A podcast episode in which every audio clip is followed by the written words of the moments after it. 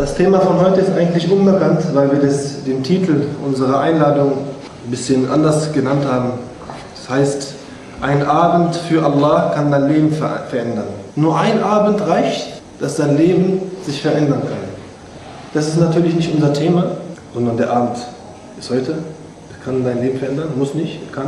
Das Thema von heute nennen wir mal so. Um ein Diamant zu werden, muss man Lasten ertragen. Um ein Diamant zu werden, muss man Lasten ertragen.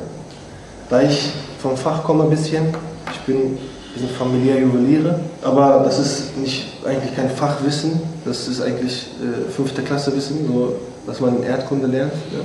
Kohle wird zu Diamant, ne? durch gewisse Druck, durch, durch einen gewissen, nennen wir das heute Abend Last, okay? Lasten, was diese Kohle tragen muss, okay? Über Millionen von Jahren, okay? Entwickelt sich diese Kohle zu einem Diamanten. Das Thema von heute nennen wir so halt. Wenn man ein Diamant werden möchte, muss man Lasten ertragen. Ich habe vor kurzem und bekomme oft äh, auf Instagram Fragen oder Leute schreiben mir ihre Sorgen, ihren Kummer auch auf Hopane selbst, auch privat bekomme ich die Nachrichten. Und manch einer kann mit seiner Last, mit, seinen, mit seiner Sorge, die ihn trifft, mit dem Kummer, was ihn trifft, nicht mehr umgehen.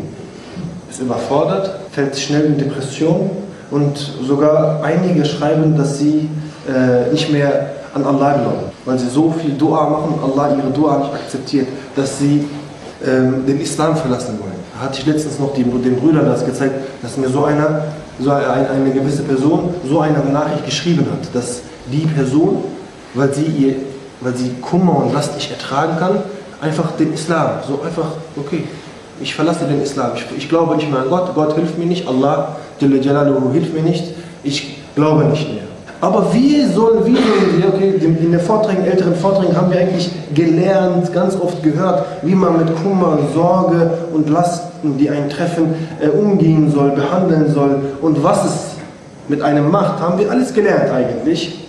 Ich möchte nicht die alten Themen wiederholen, sondern dieses Thema ein bisschen anders angehen, damit man noch eine andere Ansicht zu diesem Thema bekommt und vielleicht den einen oder anderen hilft. Nämlich wie sollen wir eine Last, einen Kummer, eine Sorge, die uns trifft, umgehen oder betrachten? Wisst ihr, was ein Teppichklopfer ist? Wisst ihr, was ein Teppichklopfer ist? Also, was, was, ist, was ist ein Teppichklopfer? Ja, so ein Ding, was halt den Teppich vom Staub befreit. Von Staub befreit. Was macht man da? Wie geht das? Man klopft auf den Teppich. Okay, man holt Schwung und schlägt auf diesen Teppich. Macht man, indem man diesen Teppich schlägt, etwas Schlimmes mit dem Teppich? Du bereinigst ihn. Du bereinigst diesen Teppich von Dreck. Okay? Mit einem Schlag, wohlgemerkt. Okay? Mit einem Schlag okay, bereinigen wir diesen Teppich. So die Betrachtung okay, unserer Sorgen, unserer Probleme müssen wir eigentlich so betrachten. Wie ein Teppichklopfer. Wenn uns etwas trifft, eine Sorge, ein, ein Kummer trifft, müssen wir es wie ein Teppichklopfer betrachten, okay, der uns eigentlich mit diesem, mit dieser, mit diesem Schlag, okay, je nachdem, reinigen möchte. Oder unsere Mutter. Jeder von euch, vor allem im türkischen Haushalt, hat eine Lasche von der Mutter mal bekommen. Oder mit dem, mit dem, äh, mit dem, äh, mit dem Pantoffel, Allah so mal hinterhergeschmissen bekommen. Okay? Du, hast, du warst schlecht in der Schule und du hast mit dem Pantoffel auf den Kopf bekommen. Warum? Deine Mutter will, dass du ein Doktor wirst. Aber am Ende wirst du was anderes, aber das ist ihr Wunsch. Macht sie das, weil sie dich hasst? Macht sie das, weil sie unbedingt sich, dich schlagen möchte? Nein. Das nennt man im Türkischen Şefkat tokadı. Der Schlag der Fürsorge. Hört sich zunächst komisch an, aber dahinter steckt was. Beispielsweise, wenn ein Kind eine Medizin, ein Medikament nicht nehmen möchte, okay, gewisse Leute sind hier Väter, okay, und wenn dein Sohn oder deine, deine Tochter, okay, diese Medizin nicht nehmen möchte, dann nimmst du sie grob bei der Hand, du schüttelst sie, du sagst, nein, du nimmst das jetzt, geht nicht. Vielleicht auch, vielleicht auch so ein Klatsch auf den Popo vielleicht. Ist so. Aber warum machst du das? Machst du das, weil du sie oder das Kind damit schaden oder umbringen möchtest? Nein, aus deiner Fürsorge machst du das. Aus deiner Fürsorge bist du grob mit dem, was du liebst. Warum? Nur dann versteht es erst richtig. Das Kind vielleicht in diesem Alter noch nicht, aber später wird das Kind sagen, Allah Rasus Mutter, danke Mama, dass du mit mir so streng warst. Viele von den Brüdern, die hier aktiv sind, sagen, hätte mein Hodja mich mal ein bisschen mehr geschlagen, hätte ich noch mehr auswendig gelernt. Natürlich, der eine oder andere sagt, das ist nicht korrekt, das ist nicht das Thema, aber ähm, es gibt Leute, die sich dafür bedanken. Said Ursi Hazretleri, Rahimullah, sagt zu diesem Thema etwas sehr, sehr Schönes, Erläuterndes und das, was ich gesagt habe, eigentlich Zusammenfassendes. Nämlich, Said Ursi Hazretleri sagt, liebe Geschwister, unsere Probleme sind dafür da, unsere Geduld zu stärken und unser Ego zu erziehen. Unsere Probleme sind dafür da, unsere Geduld zu stärken und unser Ego zu erziehen.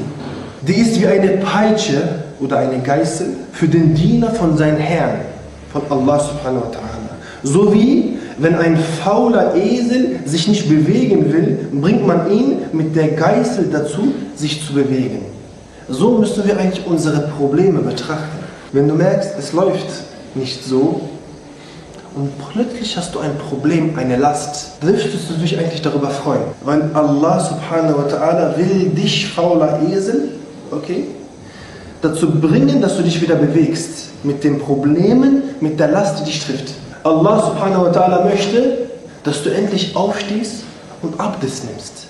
Allah subhanahu wa ta'ala möchte, dass du aufstehst und Dua machst. Allah subhanahu wa ta'ala möchte, dass du Takbir machst und im Gebet stehst. Aber wenn du diese Sachen natürlich anders versuchst zu klären oder ähm, zu überspielen oder deine Sorge, dein Kummer, deine Lasten, die dich treffen, okay, versuchst anders zu lösen mit falschen Mitteln, wirst du depressiver und depressiver. Deshalb ist es sehr, sehr wichtig, wenn uns so eine Last, wenn uns Kummer und Sorge trifft, okay, dass wir vielleicht an den Satz von Said Nursi uns erinnern und sagen, ich bin ein fauler Esel und mit der Sorge, die mich getroffen hat, egal wie schlimm, egal wie hart, das bekomme ich jetzt gleich ein Beispiel, eine kurze Geschichte werde ich euch dazu erzählen, egal wie hart, ist es immer noch dafür da, dass Allah subhanahu wa ta'ala, wie dieser Teppichklopfer, wenn man das so sagen darf, wie dieser Teppichklopfer dich bereinigen will von deinen Sünden, dich bereinigen will und dich sauber haben möchte. Denn nur die Sauberen kommen in Jannah. Denn nur die Sauberen dürfen Jamalullah sehen. Denn nur die Sauberen dürfen Rasulullah sallallahu alaihi wasallam sehen. Und Allah Jalla Jalaluhu bereinigt uns, liebe Geschwister bereinigt uns wie dieser Teppichklopfer den Teppich mit unseren Sorgen, mit unserem Kummer. Jetzt schaut mal, unser Prophet sallallahu alaihi wasallam übernachtet eines Nachts bei der Tochter, bei seiner Cousine, äh, äh, bei, der, bei der Tochter von Abu Talib, radiallahu anhu, bei seiner Cousine in dem, in dem Haus. Er übernachtet eine Nacht da. Diese Nacht soll Miraj sein, die Himmelfahrt wo Rasulullah sallallahu alaihi wasallam Allah subhanahu wa ta'ala sehen wird. Nicht nur Allah subhanahu wa ta'ala, sondern seine ganze Ummah. Auch uns hat er gesehen. Es wurde ihm, sallallahu alaihi wasallam, jeder gezeigt von seiner Ummah. Er hatte nun Kenntnis über alle Sachen. In dieser Nacht kommt Jibril a.s. zu Rasulullah sallallahu alaihi wasallam mit einem Reittier. Nennen wir es Reittier namens Burak. Unser Prophet sallallahu alaihi wasallam steigt auf ihn und zu dem Reittier in Anführungsstrichen, wenn er einen Schritt macht, sein Schritt ist so weit, wie das Auge sehen kann. In einer Nacht geht unser Prophet sallallahu alaihi wasallam auf den Rücken von diesem Burak nach wohin? Masjid Aqsa, Kudus. Masjid Aqsa. Unser Prophet sallallahu alaihi wasallam ist der Vorbeter zu den Propheten. Wie viele Propheten? 124.000 Propheten.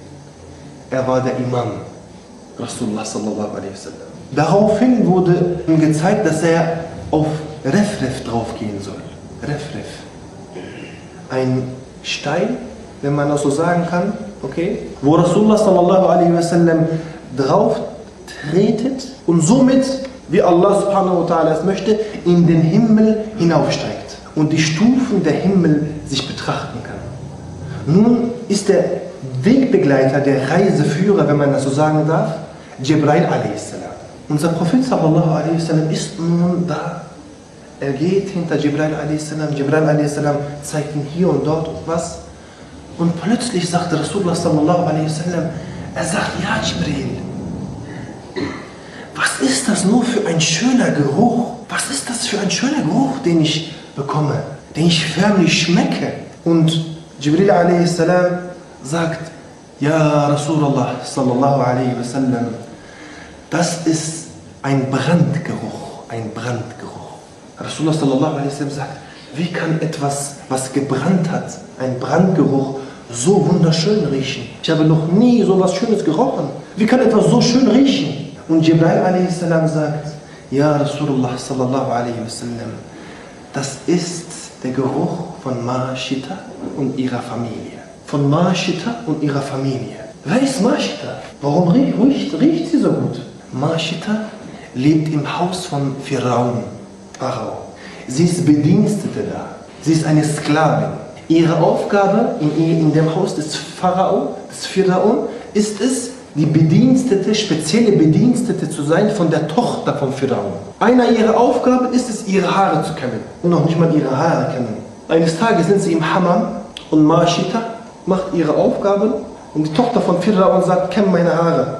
Sie kämmt, sie ist natürlich älter als die Tochter von Pharaon. Sie kämmt die Haare, während sie die Haare von Pharaons Tochter kämmt, lässt sie aus Versehen den Kamm runterfallen. Als sie das aufheben möchte, wie Allah subhanahu wa ta'ala will, sagt sie, geire Ichtihari, unbewusst, Bismillah, weil Mashita ist Muslima. Sie glaubt an Musa a.s. Sie glaubt an Allah subhanahu wa ta'ala. Sie sagt jetzt neben der Tochter von Pharaon, Bismillah. Die Tochter von Pharaon sagt, wer ist Allah? Was ist Bismillah? Wer ist Allah? Und Mashita in dem Moment fällt ihre Welt zusammen. Sie weiß nicht, was sie sagen soll. Soll sie jetzt Dava machen? Soll sie jetzt sagen, es gibt Allah, Allah ist einer, Musa ist der Prophet, Musa a.s. Glaube an ihn, rette dich. Soll sie diesen Weg gehen? Und vielleicht hat sie ja, spielt sie mit dem Gedanken, vielleicht wird die Tochter vom Pharaon Muslim. Vielleicht kann ich sie retten. Oder soll ich es lieber verheimlichen und sagen, es ist irgendwas anderes. Einfach etwas Erfundenes. Oder irgendwie eine Lüge machen und sagen, ich habe sowas gar nicht gesagt. Sie ist jetzt am Überlegen. Aber ihr Iman, subhanallah, von ist so, dass sie es in Kauf nimmt, obwohl sie weiß, was vielleicht am Ende mit ihr passiert, weil es ist nicht irgendeine Person, es ist die Tochter von Pharaon. Sie sagt, meine Tochter, hör mir zu, dein Vater ist nicht Gott. Es gibt nur einen Gott, das ist Allah, subhanahu wa ta'ala. Und Musa ist der Gesandte Allahs.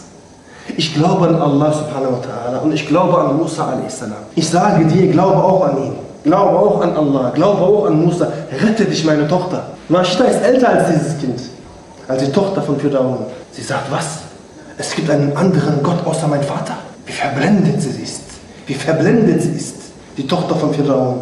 Sie sagt, ja, es gibt einen anderen Gott. Und den wahren Gott. Das ist Allah subhanahu wa ta'ala. Er hat auch deinen Vater erschaffen, er hat auch dich erschaffen, er hat alles erschaffen. Und das ist Allah subhanahu wa ta'ala. Die Tochter von Pharaon fliegt aus. Sie sagt, sowas kann nicht sein. Mein Vater ist Gott, Hasha Kelle. Sie sagt, mein Vater ist Gott, Hasha. Sagt, ich werde zu meinem Vater gehen, ich werde meinem Vater von dir berichten. Und du weißt ganz genau, was mein Vater mit dir machen wird. Mashita sagt, was sollte ich machen, Ja Rabbi? Sollte ich dich verheimlichen, Ja Rabbi? Was sollte ich machen, Ja Rabbi? Sie hat gefragt, wer du bist, Ja Rabbi. Nun steht Mashita vor Firaun. Firaun sagt, du sagst, es gibt einen anderen Gott außer mir? Mashita. Sie, sie, sie, Mashita zeigt uns eigentlich was. Sie gibt uns ein Iman-Vers, ein Unterricht von Mashita Hatun lernen wir heute. Ein Iman-Vers. Sie steht vor einem Tyrann. Dieser Tyrann ist nicht irgendein Tyrann. Er wird mit Namen im Koran erwähnt. So ein Tyrann ist er. Fir'aun, der Pharao. Mashita steht da als Frau. Sie sagt, ja, du bist nicht Allah. Du bist nicht Gott. Denn du, sie wird sogar leicht frech. So mutig ist sie, subhanallah. Du weißt noch nicht mal, was hinter dieser Wand ist. Wenn du Hunger hast, hast du Bauchschmerzen. Fir'aun, sagt sie. Wenn du auf die Toilette musst und nicht gehen kannst, kannst du nicht mehr. So schwach bist du, ja, Fir'aun. So schwach bist du. Und du sagst, du bist Gott. Nein, du bist nicht Gott. Es gibt nur einen Gott und das ist Allah subhanahu wa ta'ala. Fir'aun wird wütend, außer sich. Noch nie hat jemand gewagt, außer Musa a.s., sich gegen ihn so zu wenden und dann noch so frech mit ihm zu sprechen vor seinen Dienern. Fir'aun sagt, nimmt sie, hängt sie an ihren Haaren auf und zieht ihre Nägel einzeln raus. Mashita wird an ihren Haaren aufgehangen. Ihre Nägel werden einzeln rausgezogen. Firaun sagt, ja Mashita, sag, dass ich Gott bin und dass es Allah nicht gibt. Was macht sie? Sagt Allahu Akbar. Es gibt nur einen Gott, Firaun. Ich kann es nicht sagen. Es gibt nur einen Gott, das ist Allah, subhanahu wa ta'ala. Tagelang hängt sie da. Ihr Mann von Mashita ist zugleich der Wächter der Schatzkammer von Pharaon. Er bekommt das alles mit, aber er hat auch Angst. Aber als er seine Frau sieht, dass sie so einen Iman hat, bekommt er Mut. Weil es gibt manche Personen, Brüder, ihr Iman verteilt sich auf andere. Ihr Iman gibt Mut zu anderen. Es muss ja auch nur einer wie Musab bin Umayr radiallahu anhu sein von uns. Und er wird alle von uns bewegen können. Mashita ist so eine Person. Ihr Dasein, wie sie hinter, der Religion steht, wie sie Allah subhanahu wa ta'ala liebt, hat es dazu gebracht, dass ihr Mann Mut bekommen hat. Er hat gesagt, Firaun, ich glaube auch an Allah. Du bist nicht Gott. Du bist nicht Gott. Es gibt nur einen Gott und das ist Allah subhanahu wa ta'ala. Firaun wird außer sich. Er wird wütend, dass sein Wächter der Schatzkammer auch noch ihn hintergeht. Firaun holt seine Männer. Er sagt, hat Mashita noch andere Familie? Sie sagen, Mashita hat zwei Töchter. Die eine ist fünf, die andere ist noch im Kundak, noch im, äh, in, äh, in, wie heißt das? In der Wiege.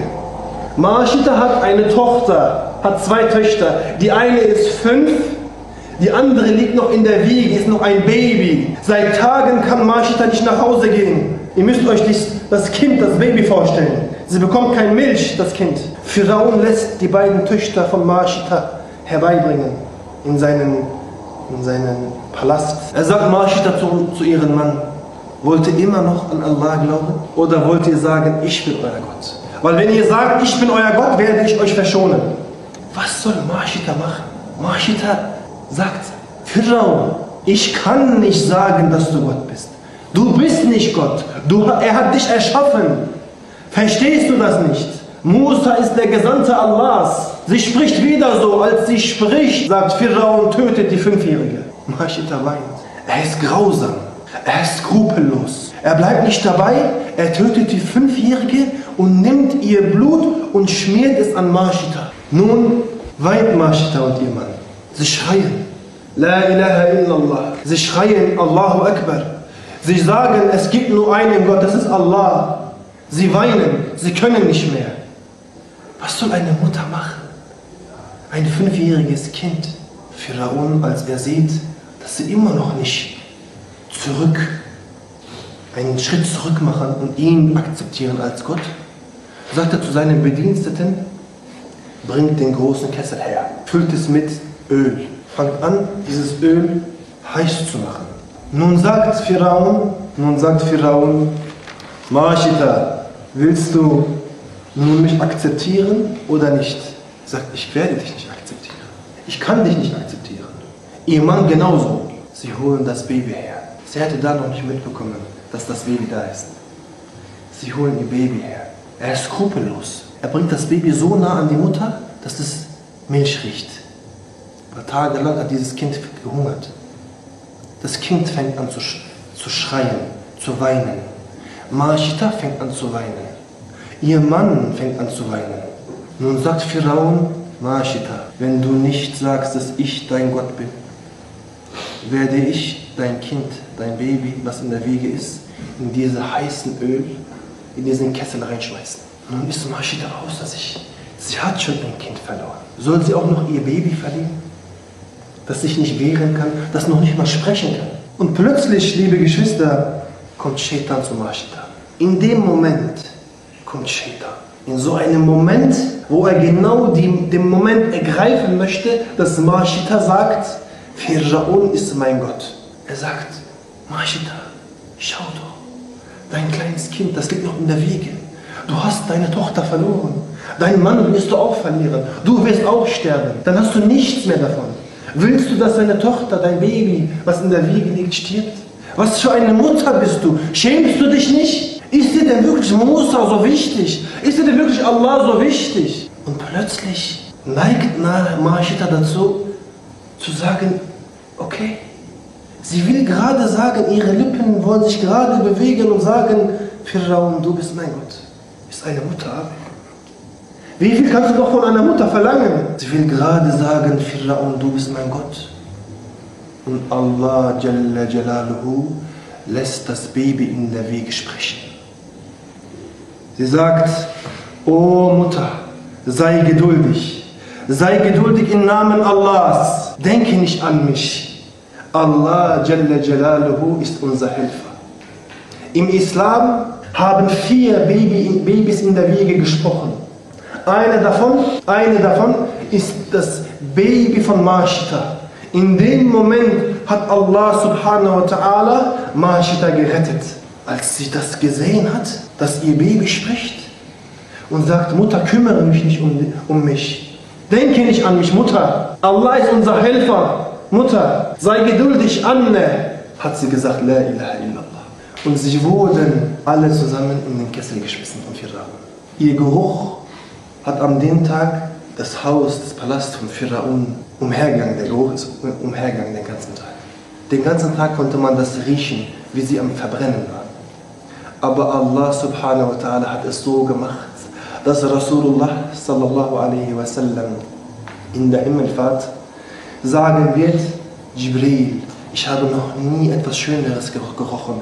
Ja, Jibril, was ist das? Und Jibril a.s. hat gesagt, das ist ein Brandgeruch, ein Brandgeruch von Maashita und ihrer Familie. Brüder, ihr werdet sagen, was ist das für ein Teppichklopfer? Was ist das für ein Test? Wie viel haben wir denn in uns? Wie viel passiert denn mit uns? Wie sehr will Allah, dass, äh, dass wir sauber sind, uns reinigen? Maashita, Maashita war kein Prophet, sie war eine Frau, sie war Sklavin von Pharaon. Und Allah hat sie so getestet. Und wir wundern uns, wenn unser Auto einen Platten hat. Wir klagen schon, wenn unser Auto einen Platten hat. Wir klagen schon, wenn wir Fieber haben.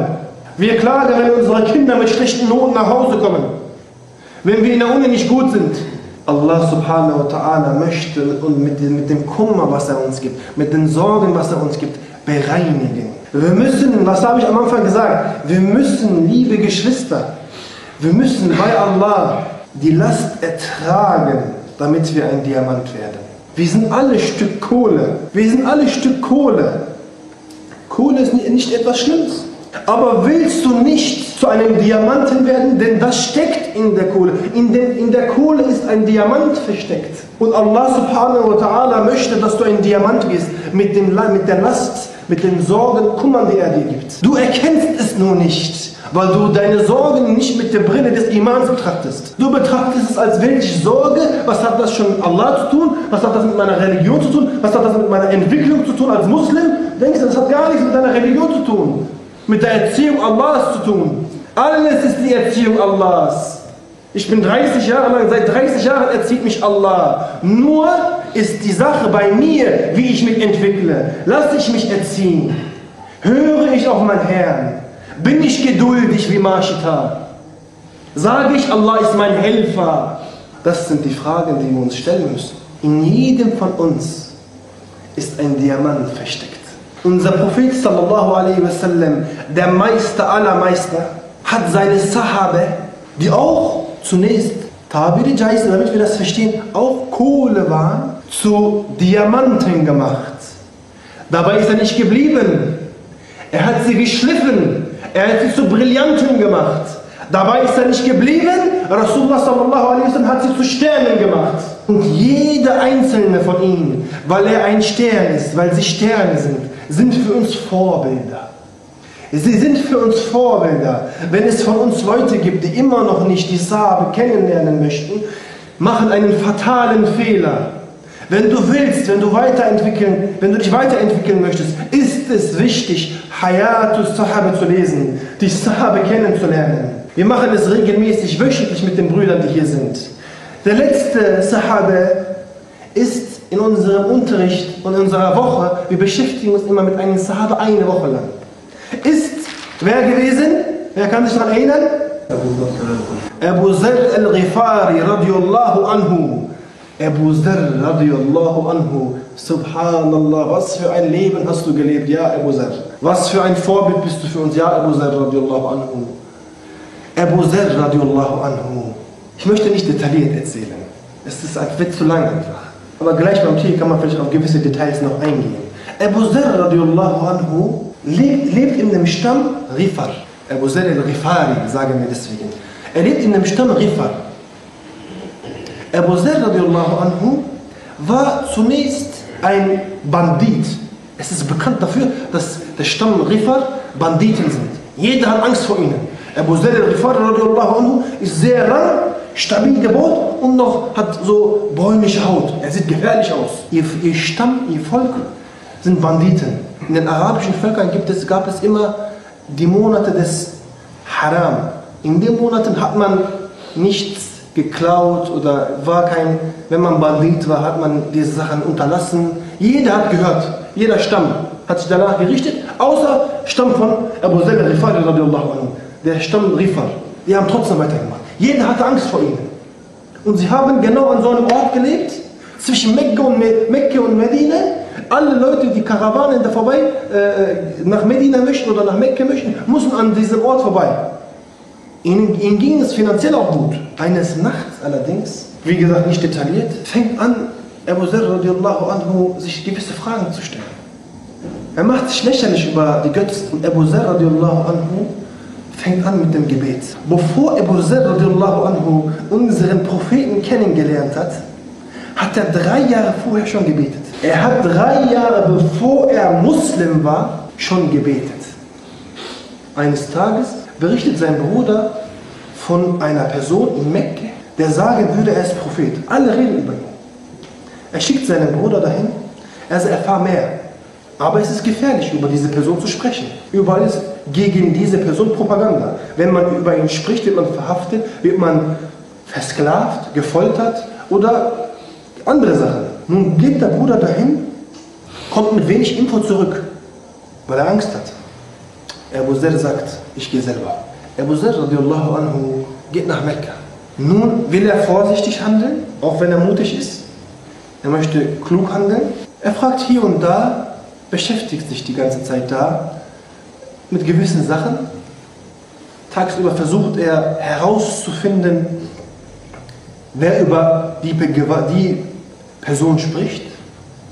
Bekommt nicht viel mit. Wisst ihr, wie lange das geht in Mekka?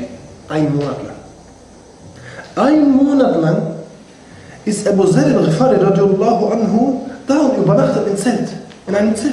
Er hat auch kein Essen, weil er auch da kein Geld verdienen kann. Kann er sich auch nichts Neues holen? Die Situation früher war natürlich ein bisschen anders.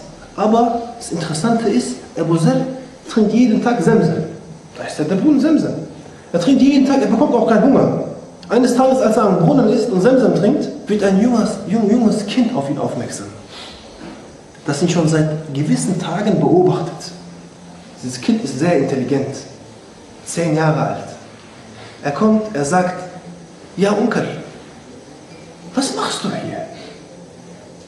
Ich beobachte dich schon, du bist eine gewisse ja, Tage lang schon hier, hast du keinen Hunger? Was machst du hier? Wen suchst du? Was machst du hier? Er sagt, weißt du was, mein Kleiner, hier redet man über den Propheten, dass es einen Prophet gibt. Ich möchte unbedingt ihn kennenlernen. Weißt du, wo er ist? Dieses Kind ist Hazrat Ali, radiallahu anhu.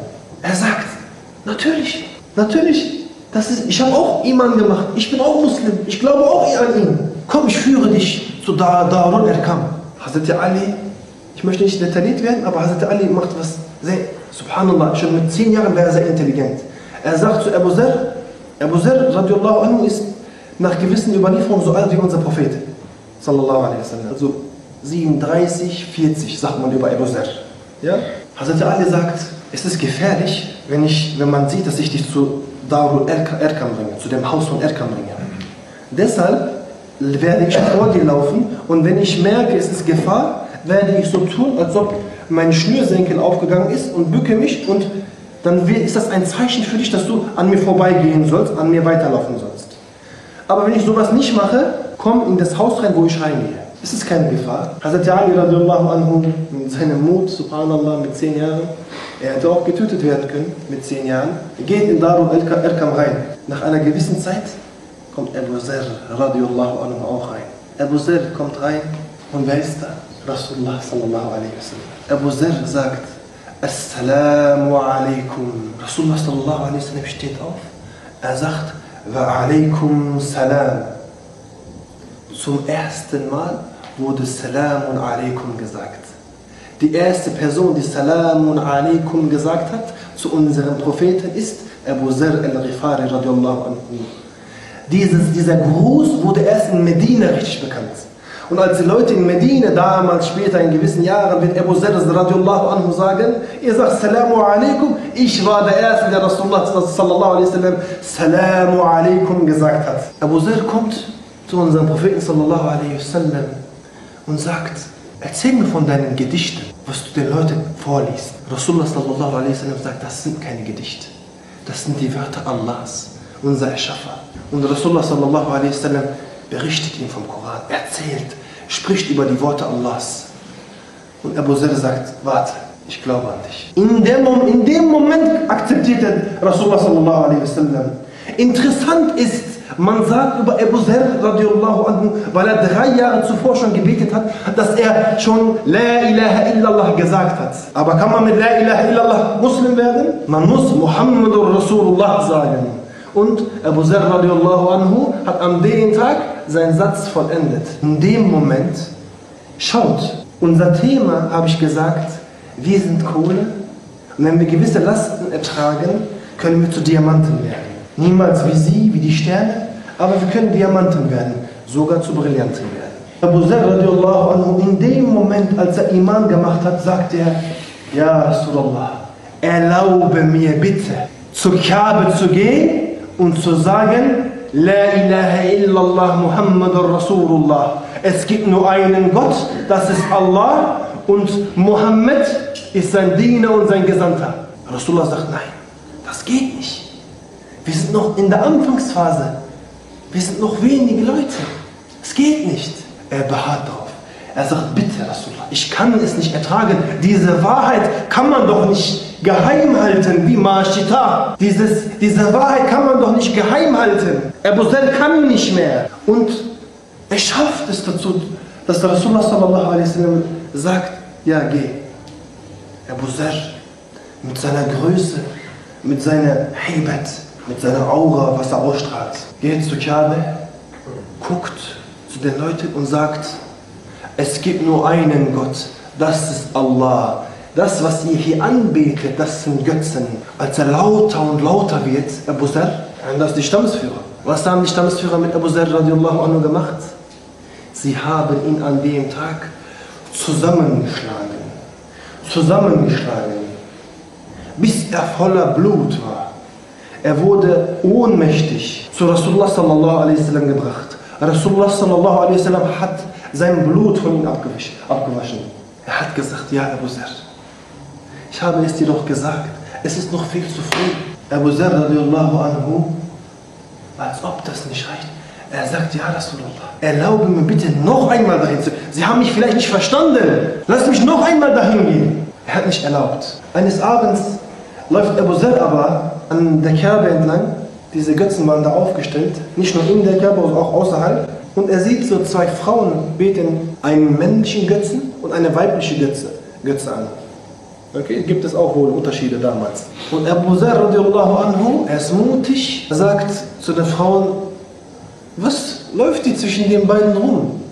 Macht ihr doch zusammen klar, damit ihr heiraten können, eure Götzen. Dann könnt ihr Kinder haben, dann habt ihr mehr Götzen, die ihr anbieten könnt. Als die Frauen das hören, dass er so frech gegen ihre Götter, gegen die Götter spricht,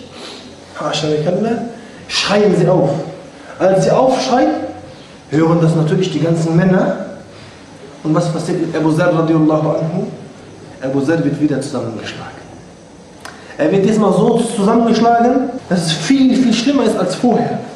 Rasulullah sallallahu alaihi wasallam sagt, diesmal Abu Zar, dieser Ort ist nichts für dich. Ich weiß, ich kann dich nicht zügeln. Du kannst es nicht ertragen, diese Wahrheit zu, zu erzählen, aber die Zeit ist noch nicht gekommen. Die Zeit ist noch nicht da. Ja, Abu Zer, ich sage dir, geh zurück zu deinem Stamm und erst wenn ich sage, komm zurück, dann wirst du wieder zurückkommen. Abu Zer radiallahu anhu sagt, okay, ich werde erst dann zurückkommen, Rasulullah a.s., wenn du sagst, komm zurück.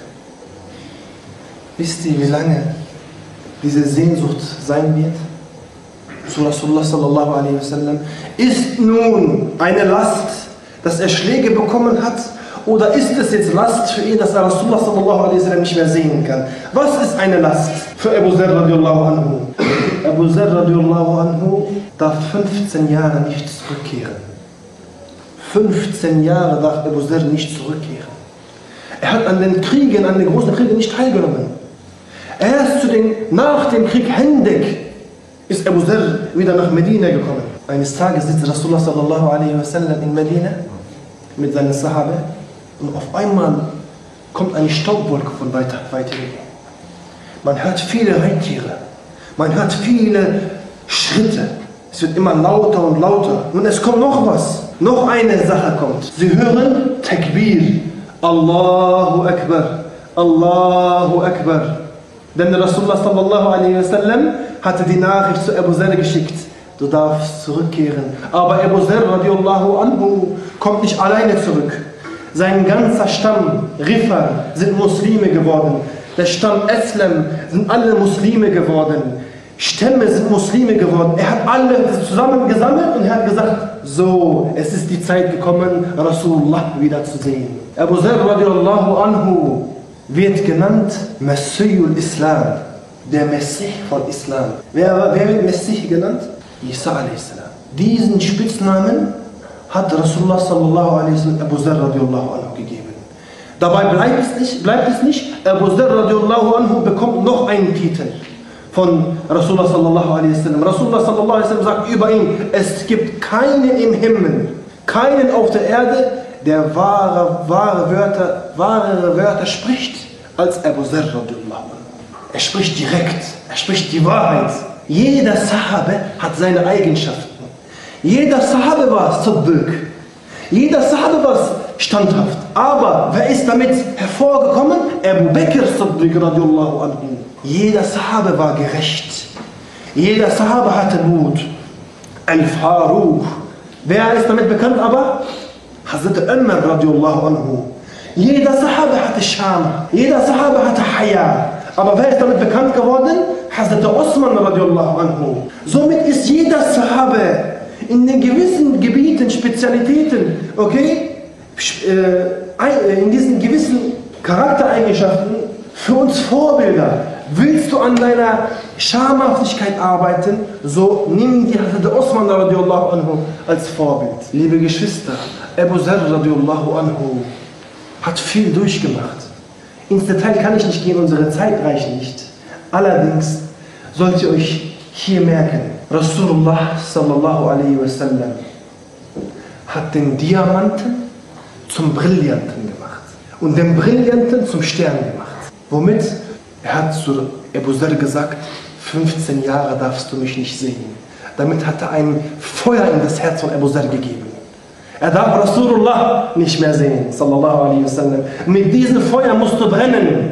Dieses Stück Kohle muss zum Diamanten werden. Dieses Diamant muss dann später geschliffen werden von Rasulullah sallallahu alaihi wasallam. Abu Zar radiallahu anhu ist ein Diamant geworden. Aber Rasulullah sallallahu alaihi wasallam muss jetzt nun diese Diamant schleifen, damit dieses Diamant zu einem Brillanten wird, später zu einem Stern wird. Eines Tages streiten sich Abu Zar und Hazrat Bilal radiallahu anhu.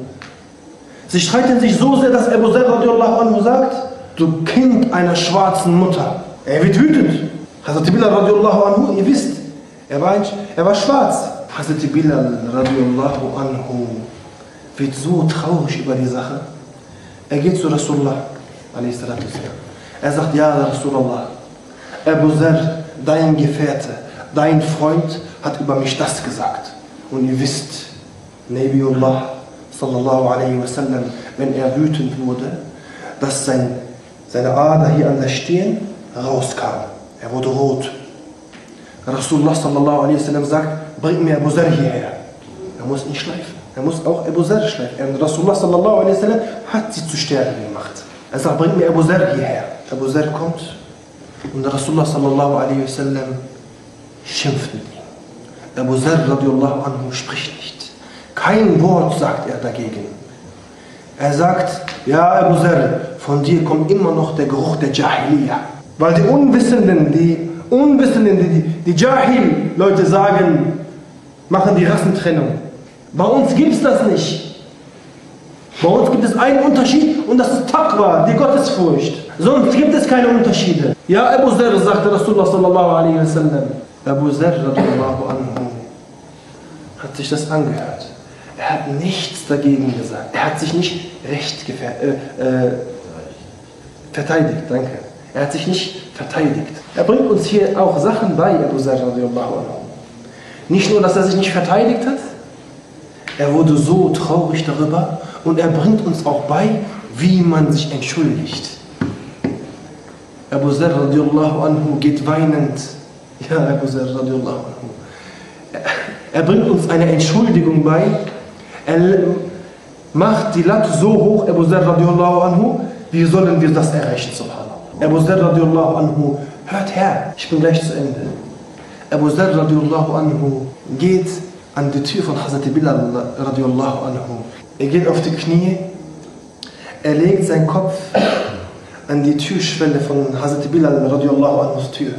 Er sagt, ja Bilal, komm raus, ja Bilal, komm raus. Ich bereue meine Sache, ich bereue meine Sünde, ja Bilal. Ich entschuldige mich bei dir, ja Bilal. Hazrat Bilal radiallahu anhu kommt raus, sagt, ja Bruder, was machst du? Was machst du? Ich habe dir vergeben, mach das nicht. Du bist der Gefährte von Rasulullah sallallahu alaihi wasallam. Du bist der Freund von Rasulullah sallallahu alaihi wasallam. Was machst du, ja Abu Zar? Er sagt, bei Allah, ja Bilal, ich werde meinen Kopf nicht heben, ehe du, ehe du nicht deinen Fuß auf meinen Mund gelegt hast. Abu Zar radiallahu anhu entschuldigt sich so bei Hazrat Bilal radiallahu anhu. Er bringt uns bei, wenn wir unsere Freunde kränken, wie wir, wie wir uns zu entschuldigen haben. Sie wurden so geschliffen von Rasulullah sallallahu alaihi wasallam. Er war ein Brillant, so ist er ein Stern geworden. Brüder, Kummer und Sorge ist ein Segen. Als mir das letztens eingefallen ist, als ich krank wurde, vor gewissen Tagen hatte ich Fieber und mir ging es dreckig, schlecht, ich kann nicht mehr und plötzlich habe ich mich an das erinnert, dass es doch ein Segen ist, ich habe mich gefreut. Ich habe mich gefreut, habe ich gedacht, ja Rabbi, danke, dass du mich damit bereinigen willst, indem du mir Fieber gibst, ja Rabbi. Wir als Stück Kohle können Diamanten werden. Wir sogar können Brillanten werden, weil es die Erben des Propheten sallallahu alaihi wasallam gibt. Sie sind mit der Aufgabe beauftragt, diese Diamanten zu Brillanten zu machen. Diese Diamanten zu Brillanten zu machen. Jeder von uns muss erkennen, muss erkennen, dass er ein Stück Kohle ist und gewisse Lasten ertragen wird. Weil Allah subhanahu wa ta'ala, auch wenn du diese Last nicht haben möchtest, ist er barmherzig, indem er dir eine Last gibt. Jedes Mal, wenn du Gott vergessen wirst, das nennt man Raflet, in Gottvergessenheit so reinfällst, in diesen Brunnen der Raflet reinfällst, wird Allah subhanahu wa ta'ala, weil er dich liebt, Allah liebt dich, wird er dir eine Last geben, ein Kummer geben, eine Sorge geben, damit du diese Treppen benutzt. Welche Treppen? Diese, diesen Autounfall, diese misslungene Prüfung. Das sind alles Prüf, das sind alles Treppen für dich. Aus diesem Raflet hochzukommen, von diesem Brunnen herauszukommen, ans Tageslicht zu kommen und zu sagen, Subhanallah, Ya Rabbi, es ist doch noch hell, es gibt doch noch Licht für mich. Brüder, eine Message für heute Abend. Lasten, Kummer ist ein Geschenk von Allah subhanahu wa ta'ala für uns. Probleme ist ein Geschenk von Allah subhanahu wa ta'ala für uns, weil er möchte mit diesen Problemen uns zum Tageslicht führen, zum Tageslicht des Imans. Wir glauben alle, wir haben alle Iman, ja, Aber wie, in was für einem Zustand ist unser Iman? Wie ein verfaulter Apfel oder wie ein Apfel, der noch an, an, der, an dem Ast des Baumes hängt und schön die Sonne drauf leuchtet und es glänzt? Was für ein Iman trägst du gerade? Und hast du Sorge und Kummer aktuell? Darfst du jetzt Alhamdulillah sagen. Allah liebt dich, Bruder.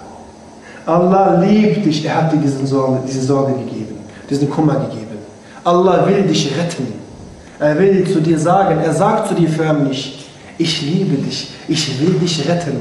Kehre zurück zu mir. Das sind alles Ermahnungen von unserem Herrn. Er bereinigt uns. Er macht uns von Kohle zu einem Diamanten. Und er lässt seine Freunde diesen Diamanten zu einem Brillanten machen. Möge Allah subhanahu wa ta'ala uns festigen in sein Glauben. Uns Nutzen haben, äh, lassen haben von diesem Vortrag, von diesem Vers von Mashita Hatun und Abu Zar al-Ghifari radiallahu anhu. Al-Fatiha.